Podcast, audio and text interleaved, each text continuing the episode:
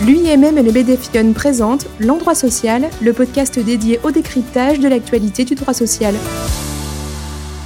Bonjour à tous, aujourd'hui nous allons aborder le renouvellement de l'autorisation de recours à l'activité partielle de longue durée. Pour rappel, alors instaurée fin juillet 2020, l'activité partielle de longue durée, que l'on nommera APLD dans le podcast, est un dispositif qui aujourd'hui est appliqué dans un grand nombre d'entreprises. Ce dispositif peut être sollicité pour une durée maximale de 24 mois consécutifs ou non, et ce sur une période de référence de 36 mois. Également, lorsque l'administration valide ou homologue le document unilatéral instituant la PLD, une première autorisation de recours au dispositif de six mois est donnée à l'entreprise.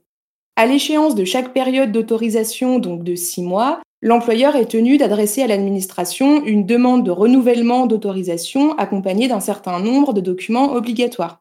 Pour les entreprises qui se sont saisies du dispositif fin d'année 2020, L'heure du renouvellement approche, donc nous vous proposons de revenir sur les modalités pratiques de cette formalité.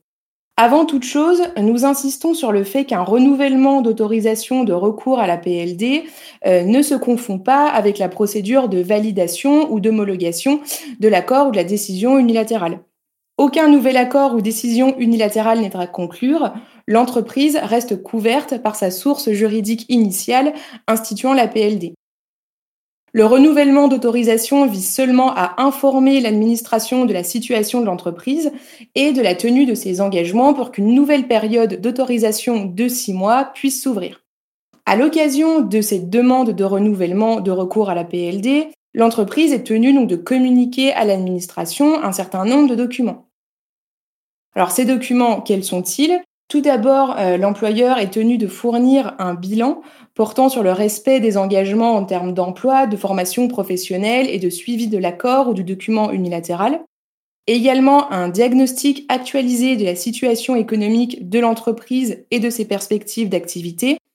Et enfin, le procès verbal de la dernière réunion au cours de laquelle le CSE, s'il existe bien sûr, a été informé sur la mise en œuvre de la PLD.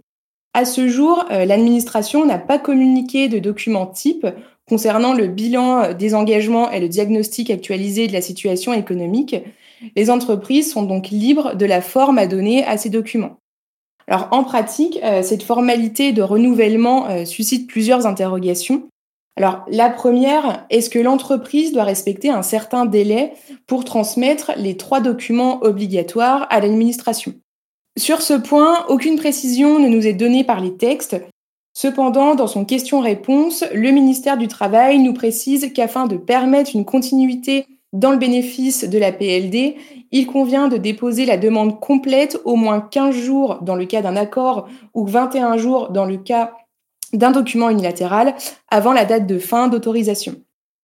Bien que cette position de l'administration n'ait pas de valeur réglementaire, euh, nous pouvons recommander aux entreprises de se conformer à ces délais afin de ne pas s'exposer à un refus de renouvellement de la part de la directe.